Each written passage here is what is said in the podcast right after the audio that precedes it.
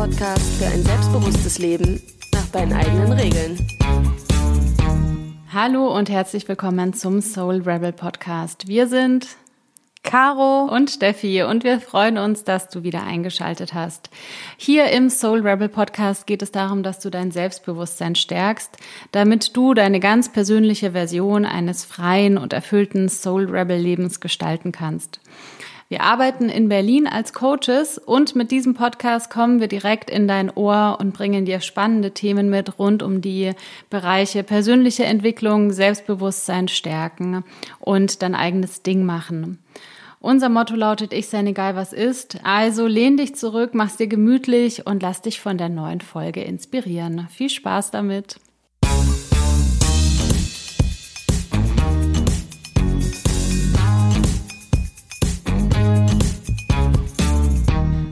Ja, vier Wochen sind vergangen. Wir sind zurück mit einer neuen Folge. Und diese Folge, da haben wir uns gedacht, ähm, wir möchten dir noch mehr Einblicke geben in unsere eigenen Geschichten, liebe Zuhörerin. Ähm, deswegen haben wir uns dafür entschieden, in der Folge Karos Rebellionsgeschichte aufzuarbeiten und äh, möchten dir damit ja, Inspiration an die Hand geben und Erkenntnisse, auch die Caro auf ihrem Weg hatte, die du hoffentlich für dein eigenes Leben nutzen kannst und die dich dazu anstiften, aus deiner Komfortzone rauszukommen und ähm, ja, noch mehr auf, de auf dich zu hören, ne? um dir selbst auch da näher zu kommen ne? Äh, und dein, dein eigenes Ding zu machen. Ne? Und Caro ist auch schon äh, bereit. Hallo. Hallo. Du sitzt im Moabit. Du sitzt in Moabit ja. wie immer. Wir nehmen den Podcast nämlich äh, an getrennten Orten auf. Das ist äh, unter anderem auch Corona geschuldet und äh, funktioniert ganz gut, oder? Ja, ich habe mich daran ziemlich gewöhnt und ähm, hier nach und nach alles optimiert. Ich sitze jetzt hier, hinter mir ist eine Bettdecke auf einer Leiter gespannt und vor mir ist äh, mein Regal abgehangen, äh, weil ich hier immer mehr getüftelt habe, dass äh, das soundmäßig immer besser wird. Ja, wir, also wie du, also. wie du hörst, liebe äh, Zuhörerin, haben wir sehr professionelle Podcast-Studios. ähm, nee, haben wir nicht. Und äh, es lässt sich aber trotzdem ein Podcast produzieren. Ähm, und äh, ja, wir hoffen und freuen uns jetzt auf die neue Folge. Und äh, ah, sorry. Das ist irgendwie so unnatürlich. Ähm, okay. Was hatte ich denn jetzt gesagt? Du, du hattest gesagt, ähm, ähm, dass du da in deinem mit den Decken. Ja, dann hast du gesagt, äh, wir haben hier ja. ganz professionelle Podcast-Studios. Nee, haben wir nicht. Ähm. Ja, also wie du äh, hörst, liebe Zuhörerin, unsere Podcast-Studios sind super professionell ausgestattet. Ähm, nee, sind sie nicht, aber das äh, tut dem ganzen Spaß keinen Abbruch, denn ähm, die Themen, über die wir hier sprechen, äh, die liegen uns sehr am Herzen und ähm, genau, heute laden wir dich dazu ein, ähm, ja, Karos Rebellionsgeschichte zu hören, denn es geht ja hier auch immer darum, äh, dass du dein eigenes Ding machst, dass du immer mehr auf dich selber hörst und dein Selbstbewusstsein stärkst. Und da gab es eben auch in Karos Geschichte einige Momente und Dreh- und Angelpunkte, wo sie gemerkt hat, nee, so geht's nicht weiter. Ich will hier was anders machen und ich will hier mehr nach meinen eigenen Regeln leben. Und genau darüber möchten wir heute sprechen. Yeah! Rebellion pur. Rebellion an allen Ecken und Enden. Ich habe mich schon in Fahrt gebracht.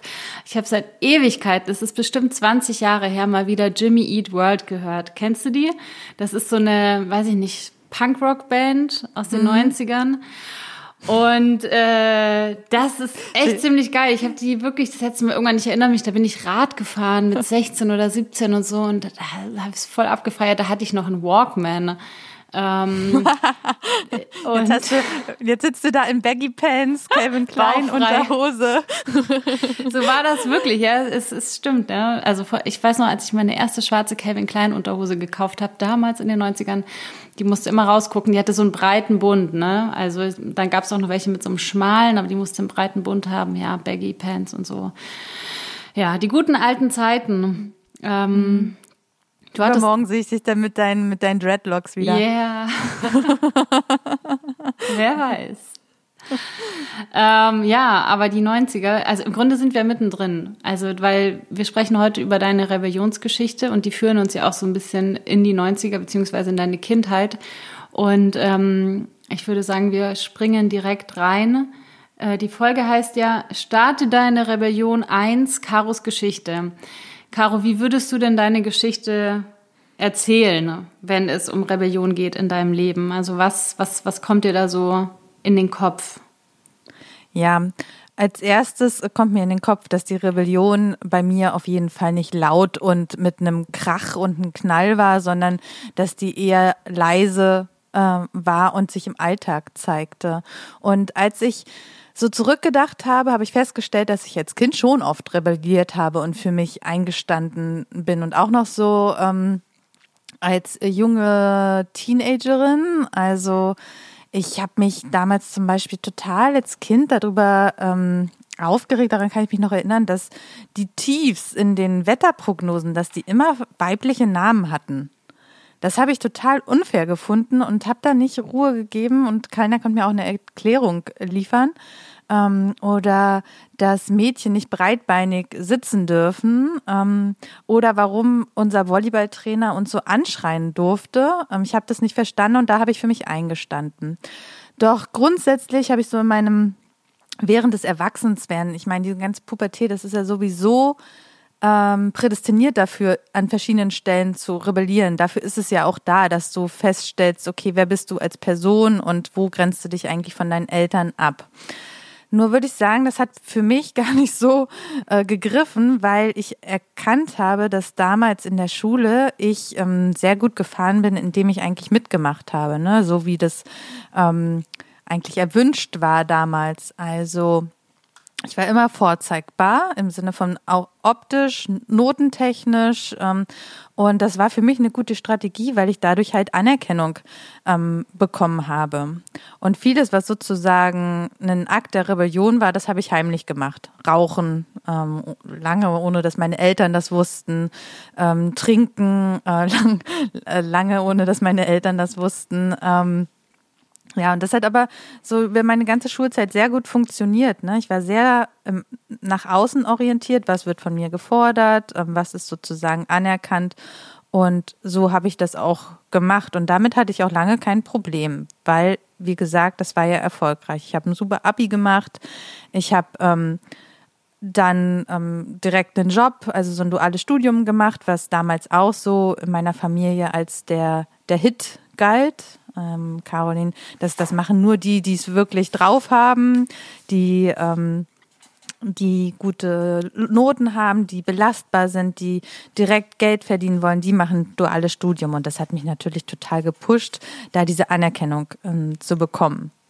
Ähm, nur hat das halt mich mehr und mehr von mir selbst entfernt und das habe ich dann halt in meinem Studium, also als ich dann quasi aus der Kleinstadt in die Großstadt ging, ähm, festgestellt, ähm, dass ich gar nicht so richtig wusste, wer bin ich denn überhaupt. Ähm, also meine Pubertät hat jetzt nicht dazu beigetragen, dass ich, dass ich jetzt wusste, okay, ich bin diese junge, erwachsene Person. Das hat sich dann in meinem Studium gezeigt, nämlich dadurch, dass ich festgestellt habe, dass ich da völlig fehl am Platz war. Da würde ich gerne mal einhaken, weil wenn du sagst, ich habe da nicht gemerkt oder ich wusste vielleicht auch noch gar nicht so, wie ja, wer bin ich denn jetzt? Ne? Also dass da vielleicht, ähm, ich sag mal, die deine Identität als junge Frau noch nicht so gefestigt war, würde ich jetzt mal sagen, oder wenn ich dich richtig verstanden habe. Woran, mhm. woran hast du das genau gemerkt, dass das der Fall ist, dass es oder dass, dass das noch nicht der Fall ist? Mm, na, ich würde sagen, ich habe es jetzt rückblickend gecheckt. Damals war ich einfach nur total frustriert, weil auf einmal meine Strategie nicht mehr so aufging, weil ich etwas gemacht habe, was mir nicht so richtig entsprach, was mir keinen Spaß gemacht hat und wo ich dann auch überhaupt nicht so erfolgreich und gut war. Mit was ähm, meinst das du? war vor das war vor allem im Studium. Also ich war, mhm. ich, ich war halt ein, ich hatte ein Einser-Abi und im Studium war das auf einmal nicht mehr so. Das hat mich total frustriert. Ähm, ich habe gelernt, ich habe alles sozusagen so gemacht, wie man es machen sollte und es hat ist nicht mehr so aufgegangen, wie es gewohnt war. Hm. Ähm, das hat mich frustriert. Ähm, währenddessen das halt im beruflichen, also es war ja immer so, dass man dann direkt gearbeitet hat, so ein bisschen ausbildungstechnisch ähm, in der Bank. Das hat sehr gut funktioniert. Da kam ich gut an. Ne? Ich war ja auch sehr also ich war immer sehr freundlich und ähm, nach außen zugewandt und so. Und das ist natürlich im Bankjob, wenn es um Beratung geht, sehr von Vorteil. Mhm. Genau, aber äh, und ich wurde dann dort auch übernommen nach drei Jahren, was auch wiederum ein sehr vorzeigbarer Erfolg war für, für meine Familie. Mhm. Aber ich wurde dadurch ja nicht glücklicher. Und daran würde ich sagen, habe ich es äh, rückblickend gemerkt, dass ähm, oder kann ich jetzt sagen, dass ich da nicht mit mir selbst verbunden war, weil mich das alles überhaupt, ich habe das alles gemacht, aber ich hatte damit überhaupt kein, äh, keine Freude daran und keinen Bezug und mein Herz war nicht dabei. Mhm. Daran habe ich gemerkt, dass ich nicht eigentlich nicht wusste so richtig, wer ich bin. Und das führte ja auch nach und nach. Also ich ging das, habe das alles weiter mitgemacht ähm, im Bankjob. Ich habe ähm, Beförderungen bekommen, Gehaltssteigerungen, also alles so Sachen, die man nach außen hin auch total vorzeigen konnte. Hier, ich bin erfolgreich, hier, ich mache Karriere, hier, ich bin in einer großen Stadt. Ähm, und wurde immer unglücklicher. Also ähm, ja, und das ähm, führte einfach zu so einem dollen Leis, äh, Leidensdruck, sodass ich einfach anfangen musste, das zu hinterfragen. Woran liegt denn das? Hm. Ähm, und das könnte und das man ja sagen, der, der, der Klassiker ist ja dann, okay, das liegt daran, dass mein Chef scheiße ist oder das ja, das daran, gesagt, ja. dass, dass, irgendwie so im Außen was ist. Und also wie, wie war so dieser Prozess? Du hast angefangen zu merken, okay, irgendwie ähm, passt es hier nicht. Ähm, was macht mich denn eigentlich glücklich? Was hast du dann gemacht? Also okay, zu sagen, der Chef ist kacke, ja. Was, was, was, was gab es da noch? Also wie, wie war dieser Erkenntnisprozess? Wie ging der weiter? Weil offensichtlich hast du es jetzt, das Spoiler, geschafft, beruflich zufriedener zu werden oder zufrieden und glücklich zu werden. Ähm, wie, wie sah dieser Weg aus? Welche Fragen hast du dir gestellt? Was hast du gemacht, um dahin zu kommen? Also genau, am Anfang war ich total Verantwortung abgeben. Alle anderen sind kacke warum hilft mir keiner? Ähm, und da ich halt, da mir tatsächlich auch keiner helfen konnte, weil keiner mir sagen konnte, was für mich die richtige Lösung ist, musste ich das selbst rausfinden. Und da begann eigentlich dieser innere Rebellionsprozess. So, nee, ich muss doch eigentlich gar nicht in der Bank arbeiten. Wer hat mir das eigentlich damals gesagt, dass ich das muss? Wenn ich jetzt hier nicht glücklich bin, dann sollte ich mir doch was suchen, wo ich glücklicher werde. Und ähm, da ähm, habe ich mir auch echt äh, Hilfe geholt. Ne? Also da habe ich dann mein erstes Coaching gemacht, in dem ich ähm, Klientin war und ähm, rausgefunden habe, okay, für mich geht es in Richtung Selbstständigkeit. Und da war ich dann auch gefordert, mich immer wieder abzugrenzen von den zweifelnden Stimmen von Freunden, von meinen Eltern, ähm, die sich natürlich irgendwie Sorgen gemacht haben, ja, ach, ist das alles was, dieses unsichere, eine Selbstständigkeit etc., willst du nicht lieber bei der Bank bleiben? Und ähm, da ich ja sozusagen sehr empfänglich dafür war, ähm, was die anderen mir raten und was die denken, was gut für mich wäre, war das für mich eine totale Herausforderung, da immer wieder dagegen sozusagen zu gehen und bei mir zu bleiben und bei dem, was ich herausgefunden habe. Also dieser Prozess zur Kündigung zu kommen, das war für mich schon allein eine Rebellion. Also wogegen würdest du sagen? Mm, gegen die Erwartungen, die ich dachte erfüllen zu müssen, weil das ist ja auch das Spannende. Meine Eltern haben damals nie gesagt, geh in die Bank, mach das. Das habe ich alles in meinem Kopf. Also vielleicht haben sie es mal in einem Nebensatz gesagt, aber wir hatten nie ein Gespräch, wo sie mir eindringlich weismachen wollten, dass die Bank das Einzige für mich wäre und eine Karriere im BWL-Bereich das Einzige wäre. Das fand nie statt, das war in meinem Kopf. Ähm, also habe ich gegen vermeintliche Erwartungen und Ansprüche ähm, rebelliert und habe mich davon frei gemacht. Und das ist ja eigentlich auch dann, spannend. Ja, finde ich auch. Weil, naja, weil die, wenn du sagst, die, also das dass die Erwartungen so, ich sag mal, gar nicht ausgesprochen wurden oder vielleicht auch gar nicht da waren, ähm, sondern dass sie in deinem Kopf waren. Und ich glaube, das kennt vielleicht auch die eine oder andere Zuhörerin, oder ich kenne es auch von mir selber, dass man Menschen etwas unterschiebt, von dem man glaubt, dass es da wäre, obwohl es gar nicht da ist. Also sei es jetzt die Eltern, von denen man denkt, dass sie denken, man müsste jetzt Karriere in einem bestimmten Bereich machen oder der Partner oder Freunde oder so. Und ich finde, das ist ein spannender Moment, wenn du sagst, das war ja eigentlich nur in meinem Kopf. Es ist vielleicht mal in einem Halbsatz gefallen, aber niemand hat jetzt gesagt, du musst in der Bank erfolgreich werden oder du musst Jura studieren oder so.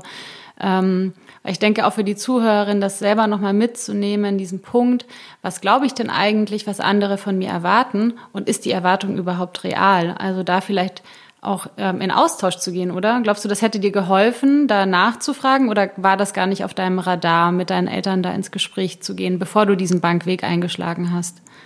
Ähm, das war gar nicht auf dem Radar, weil ähm, ich weiß, dass meine Mutter sich rückblickend gewundert hat, äh, dass das auf einmal so kam, weil früher ähm, war mein Wunsch ursprünglich ähm, Lehrerin zu werden, ähm, aber wir haben nie darüber gesprochen ähm, also im Vorfeld, sondern sie hat mich einfach dann dabei unterstützt, diese ganzen Bewerbungen zu machen und zu den ähm, Gesprächen zu fahren und so. Aber es war nie, also es wurde nie gefragt, ja, wie stellst du dir das eigentlich vor und warum willst du das? Und ich habe es auch nie erklärt. Ich habe einfach gesagt, ja, das mache ich, da kriegt man Geld, äh, da kann ich dann, ähm, da hat man gute Chancen, ähm, später, weiß nicht, halt ein erfolgreiches Leben ähm, zu führen was auch immer ich damals darunter verstand, Geld, Status halt wahrscheinlich.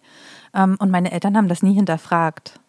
Ähm, die dachten wahrscheinlich, ja, das, ach, das macht sie glücklich. Ach, damit kann sie gut was anfangen.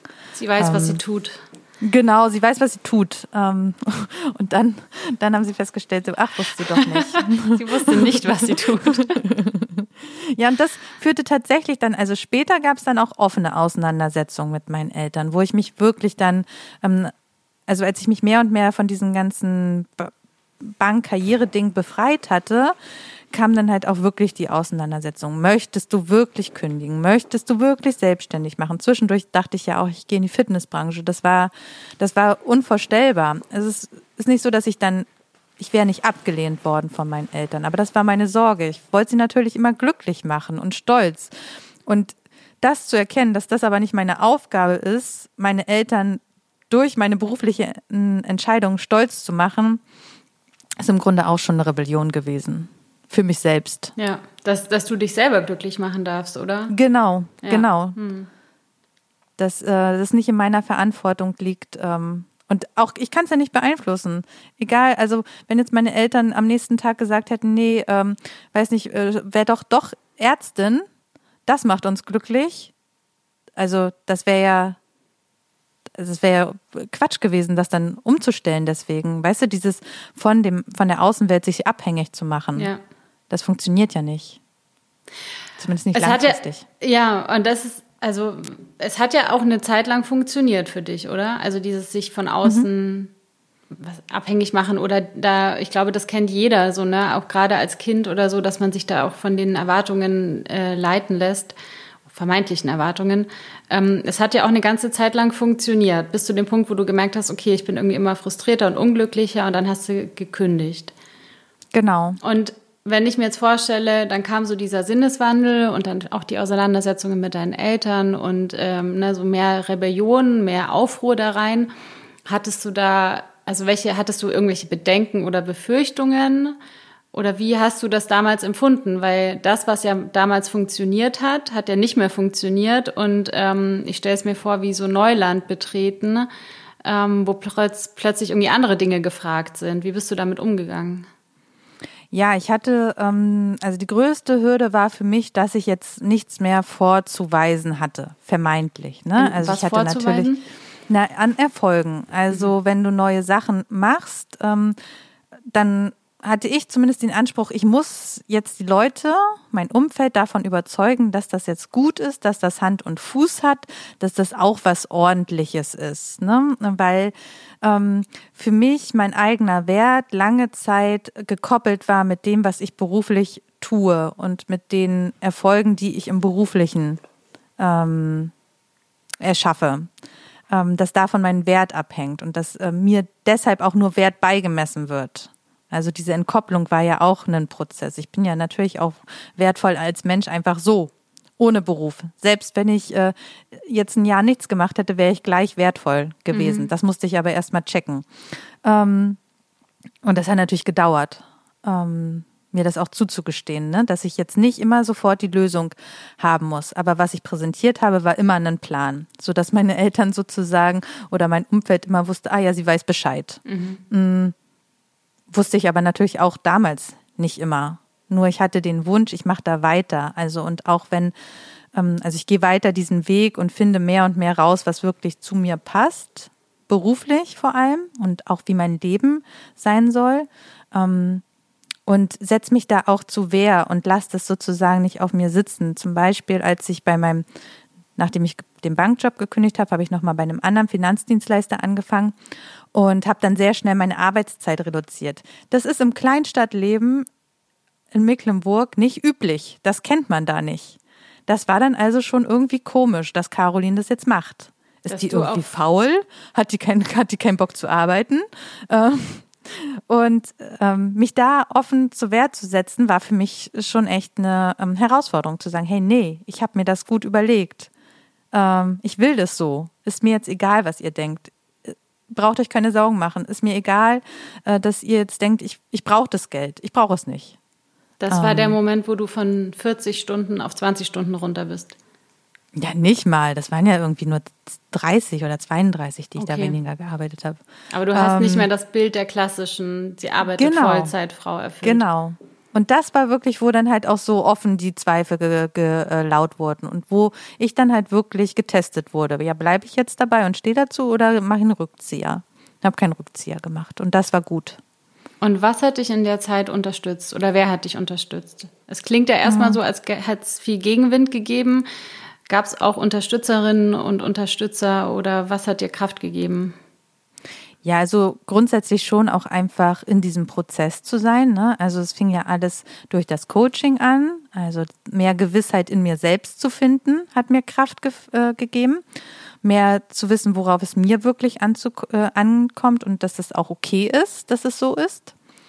Und ähm, naja, auch dann die Coaching-Ausbildung, die ich dann ja begonnen habe. Also ich meine, wir haben uns ja also du, du kennst ja diese Coaching-Ausbildung, da ist seit total viel äh, Selbsterfahrung drin. Ähm, und auch das hat mich unterstützt. Ähm, immer mehr ähm, die Gewissheit zu haben, ey, ich bin gut so, wie ich bin. Ich habe halt meine Strategien gehabt und ich kann jetzt andere Strategien finden, um das zu realisieren, was ich möchte.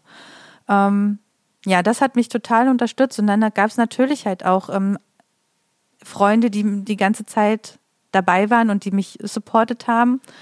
Und ähm, grundsätzlich auch die Erkenntnis war unterstützend, dass meine Familie und mein Partner und alle, von denen ich vielleicht insgeheim oder unbewusst dachte, oh Mann, die könnten jetzt ähm, irgendwie sich von mir abwenden, die haben das ja nicht gemacht. Die waren mhm. ja trotzdem da. Und das halt immer wieder, also weißt du, dranbleiben, immer wieder handeln und die Erfahrung zu machen, äh, die Befürchtungen treten nicht ein. Ja. Das hat mich unterstützt. Du hast dir praktisch selber den Gegenbeweis geliefert, dass du genau. auch geliebt wirst, auch wenn du ja gegen, gegen das handelst, was oder ja, was deine Eltern für richtig erachten. Weil sie hatten ja, äh, wenn ich dich richtig verstanden habe, schon eher dich in der Bank dann doch gesehen oder zumindest angenommen, das wäre die sicherere Variante im Gegensatz mhm. zu einer Selbstständigkeit. Genau, da haben sie mich, da haben sie mich dann schon eher gesehen. Und ähm, letztlich ist es bei meinen Eltern so, wie es, denke ich, bei vielen Eltern ist, die wollen, dass es, dass es dem Kind gut geht.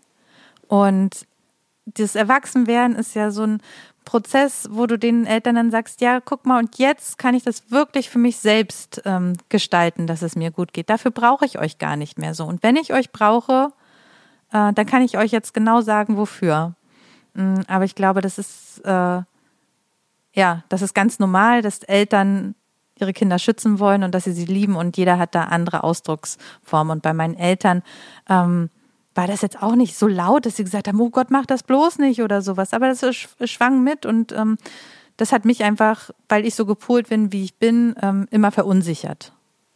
Aber grundsätzlich, ähm, ja, war das, war das okay so.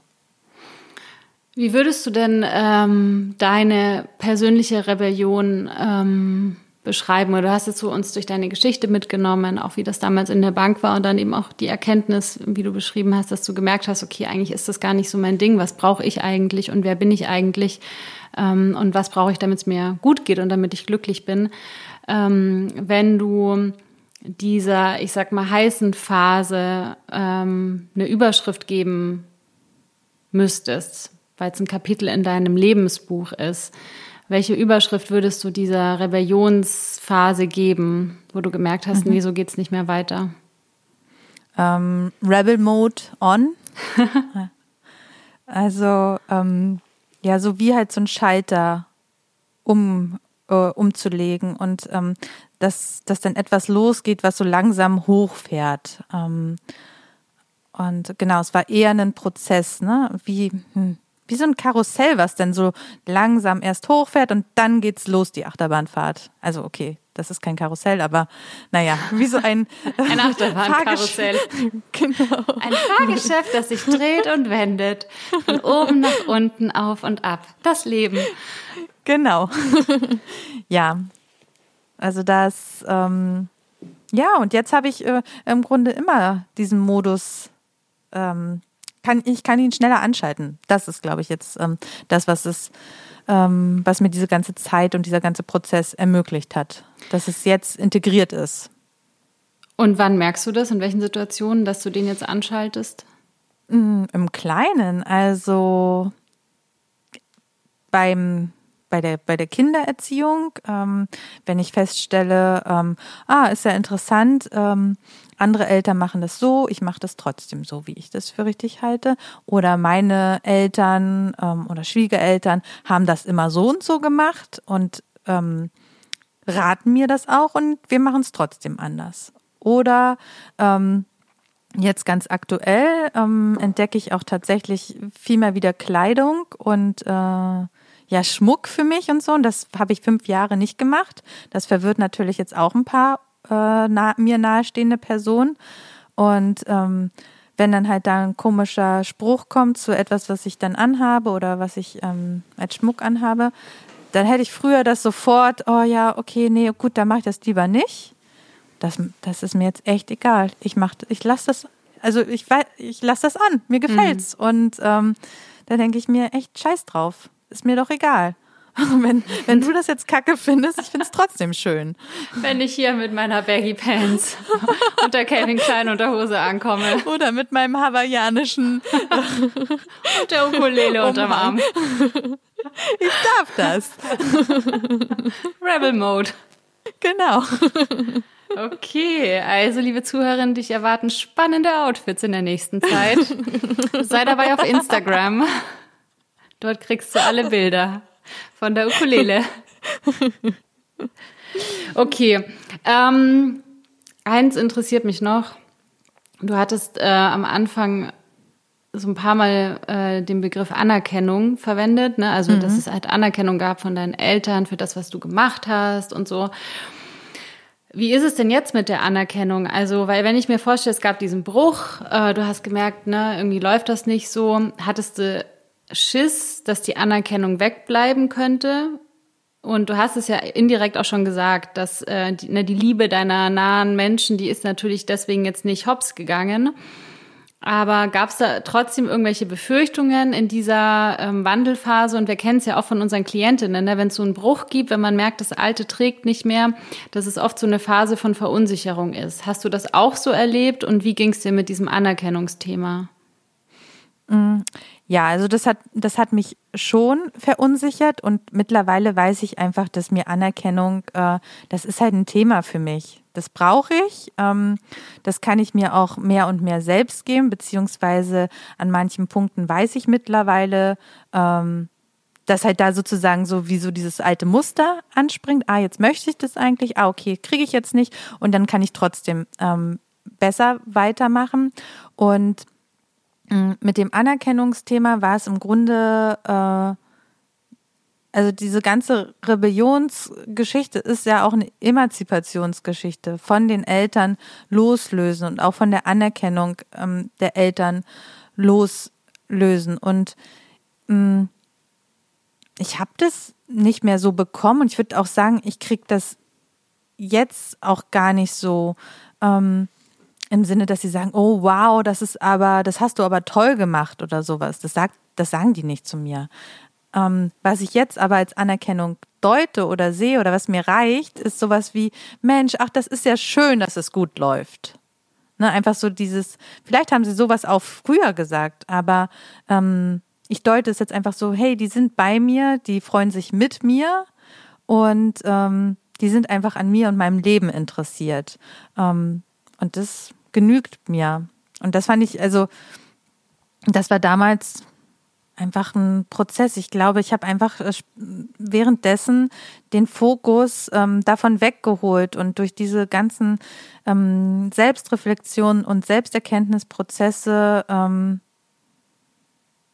einfach so viel Neues über mich erfahren, dass das ähm, dann eine Zeit lang gar nicht mehr so ähm, ja in meinem in meinem bewussten Fokus war und ich es nicht mehr so brauchte und jetzt ist es ähm, sind es eher kleinere Sachen, für die ich Anerkennung will. Und dann frage ich das auch, erfrage ich das auch mehr und mehr. Ich brauche Anerkennung. Ja, findest du das nicht gut, wie ich das gemacht habe? guck mal, ich habe ein Bild gemalt. Mama, Mama, guck mal. okay. Ähm, wenn du unseren Zuhörerinnen drei Erkenntnisse mitgeben kannst aus dieser Zeit oder aus deiner Geschichte. Was wären oder was sind die drei wichtigsten Erkenntnisse? Mhm. Ähm, die erste Erkenntnis ist, ähm, nimm dich selbst ernst, wenn dir etwas nicht passt. Wenn ich rückblicke, dann gab es schon Punkte, an denen ich erkannt habe, hm, das ist jetzt eigentlich nicht so mein Ding. Na gut, mache ich trotzdem. Und oder muss ich das jetzt machen? Ja, okay, muss ich anscheinend machen. Aber trotzdem diese kleinen Momente, da ganz aufmerksam ähm, dir selbst gegenüber sein und das ernst zu nehmen und auch zu hinterfragen, weil das können schon Indizien dafür sein, ähm, dass ähm, du gerade einen Weg gehst, der vielleicht nicht so ähm, hundertprozentig zu dir passt und ähm, dass es andere Wendungen im Weg geben darf, die dir dann besser tun ähm, ja, also wirklich deine innere kritische Stimme gegenüber der Außenwelt ernst zu nehmen. Und die zweite Erkenntnis ähm, ist, in Austausch zu gehen, also dich zu öffnen. Ähm, denn, also auch das hat mir damals geholfen, dann zu sagen, hey, ähm, mir geht's nicht so gut mit dem, was ich jetzt hier gemacht habe. Ähm, ich brauche Unterstützung, ne? Also ähm, oder ich brauche jemanden, der, der mir zuhört weil erst durch dieses Verletzlichmachen ähm, kannst du halt feststellen, dass Befürchtungen, wie ich sie vorhin auch geschildert habe, ähm, Befürchtung abgelehnt zu werden oder dass jemand nicht mehr stolz auf dich ist, etc., dass das nicht zutreffen muss. Und erst indem du dich öffnest, kannst du das herausfinden. Die dritte Erkenntnis, ähm, die ich aus dieser ganzen, aus der Rebellionsgeschichte ziehen würde, ist, ähm, dass du dich trauen darfst, auch schon im Kleinen beziehungsweise im Alltag zu rebellieren. Ähm, wenn man von Rebellion ähm, spricht, dann habe ich automatisch eher einen, irgendwas Großes, Kräftiges, Mächtiges, ne, mit einem Knall und so im Kopf. Aber ähm, deine persönliche Rebellion darf auch wirklich im Kleinen und im Alltag beginnen. Zum Beispiel die Ohrringe drin lassen die dir gut gefallen und äh, da einfach die Erfahrung dazu machen, wie es sich anfühlt, wenn du zu dir stehst. Ja, schön. Also dich selbst ernst nehmen, dich öffnen, mit anderen in Austausch gehen und im Alltag rebellieren und ja, das machen, was dir gut tut, liebe Zuhörerin. Und ähm, wir sind große Fans von Anwendungsbezogenheit und von Handeln, denn wenn du die eine oder andere Podcast-Folge von uns gehört hast, dann sagen wir immer, dass Veränderung im Kopf beginnt und äh, sich über dein Handeln in deinem Leben auch wirklich zeigt. Deswegen möchten wir dir an der Stelle auch den Impuls mitgeben, trau dich, Dinge anders zu machen. Also auch was Caro gerade gesagt hat, lass die Ohrringe drin, geh ohne Make-up aus dem Haus, äh, auch wenn es dich Überwindung kostet. Geh ohne BH aus dem Haus, auch wenn es dich Überwindung kostet. Aber du merkst, eigentlich fühle ich mich ohne wohler und ich, ich will das eigentlich nicht. Oder wenn du merkst, hey, mein Job passt nicht mehr zu mir und ähm, da ist so eine innere Stimme, die mir das einflüstert, die ist vielleicht noch leise und klein, aber ich lausche ihr trotzdem und ich höre hin und ich gehe nicht drüber hinweg und ähm, ich, ich gehe in Austausch mit anderen. Ne? Was Caro gesagt hat, dich öffnen. Es gibt immer eine Lösung und du musst nie von heute auf morgen kündigen. Also das war ja auch bei dir, Caro, nicht der Fall, ne? Sondern das war mhm. ja auch ein, ähm, ich sag mal, fließender Prozess. Ähm, Überstundenreduzierung, über ähm, Elternzeit, die war ja dann auch noch, da hatten wir jetzt gar nicht drüber gesprochen, aber ähm, Wege und Mittel zu finden, um dein Leben mehr in die Bahnen zu lenken, die dir gut tun. Wir haben an Karos Geschichte gesehen, dass es möglich ist und ähm, dass man ja auch trotz Hürden oder trotz Gegenstimmen seinen Weg gehen kann und äh, wir sind absolut davon überzeugt, dass du alles mitbringst, um das auch zu machen. Und ähm, abschließend, Caro, was würdest du unserer, unseren Zuhörerinnen noch mitgeben, so als, als einen Tipp? Oder wenn die jetzt merken, so ja, irgendwie Karos äh, Stimme, auch Stimme, Karos Geschichte hat mich angetriggert und ich merke irgendwie so, das trifft auf mich zu. Was sollen die Frauen da draußen jetzt machen? Was können die so direkt tun? Hast du da einen ganz konkreten Tipp oder eine, eine Anstiftung? Ja, wenn du das Gefühl hast, ja, das hat jetzt irgendwie so resoniert, dann ähm, feier das Ganze doch jetzt ähm, und gib dem Ganzen ein bisschen Raum. Mach einen Song an, der das Ganze für dich jetzt repräsentiert. Ähm, wie auch immer. Bei mir ist es äh, zum Beispiel der, ein Song, den ich absolut mit dem Rebel Mode äh, verbinde, ist äh, Kelis ähm, Song ähm, I Hate You So Much Right Now. und der ist zwar wirklich so krachend und knallend, aber ähm, der lässt es raus. Und vielleicht hast du auch so einen Song und vielleicht äh, darf der dich begleiten. Also guck doch mal in deine Spotify-Playlist. Kelis, I Hate You So Much Right Now. Mhm. Ich würde sagen, zum Abschied, weil es so schön ist. Moment. Singst du den jetzt? Ich singe den aus voller Seele. Kennst du den? Ja, ich kenne den. Der ist auch aus den 90ern, ne? Ähm, ich würde jetzt eher sagen 2000ern, aber ähm, ist ja alles ähm, eins. Ja, Karos äh, Rebel-Geschichte ähm, schließen wir hiermit ab es gäbe noch so viel mehr zu erzählen. Ich glaube, wir machen einfach noch mal eine zweite Podcast-Folge. Und ähm, wir wünschen dir jetzt, dass du auch deinen persönlichen Rebel-Mode findest, ob mit oder ohne Killies oder wer dir da sonst noch so äh, zwischen die Finger kommt, musiktechnisch. Ich bin auch ein großer Fan von Musik und ähm, ich finde, das ist ein mega geiler Tipp, da äh, Musik zu nutzen, um dich in einen bestimmten Gefühlsmodus zu bringen. Also von daher Mach das Radio an, schmeiß die Playlist an, dreh laut auf, feier dich selber dafür, dass du auch vielleicht gerade in dem Moment gemerkt hast, irgendetwas ist nicht so ganz rund in meinem Leben und ich nehme es jetzt in die Hand und ich verändere es. Und wie Caro gesagt hat, gib dem ganzen Raum, drück das nicht weg, nimm dich ernst, mach das Ding groß und geh die ersten Schritte. Jeder kleine Mini-Pups-Schritt wird dich in eine neue und ähm, stimmigere Richtung führen. Und äh, ja, wir ermuntern dich, geh den Weg und äh, wenn du dir Unterstützung wünschst, dann nimm Kontakt mit uns auf. Wir freuen uns immer von dir zu hören. Das kannst du machen. Natürlich über Instagram, das ist unser Hauptkanal. Schreib uns da gerne eine Nachricht, folge uns. Du findest uns unter ähm, @soulrebelcoaching.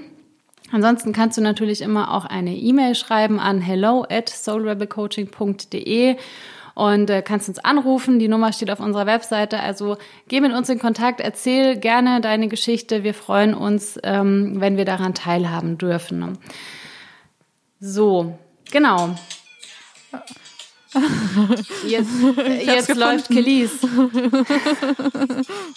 Abschied ein bisschen Musik. Wir grüßen die GEMA. Und äh, genau. Natürlich kannst du auch immer ins Coaching zu uns kommen. Caro ist gern für dich da, ich bin gern für dich da. Ähm, alle Infos findest du auf unserer Webseite www.soulrebelcoaching.de. Wir schicken dir, nee, schicken nicht, wir schreiben dir das alles in die Show Notes. Also klick rein, hol dir die Infos, folg uns auf Instagram und hör in die nächste Soul Rebel Podcast Folge rein, denn da äh, bekommst du meine persönliche Rebellionsgeschichte zu hören. Und ähm, es gibt weitere Tipps, Erkenntnisse und ähm, ja, eine neue Geschichte, ein neuer Weg. Und äh, wir freuen uns, wenn du wieder einschaltest. In diesem Sinne, Caro, danke fürs Rede und Antwort stehen.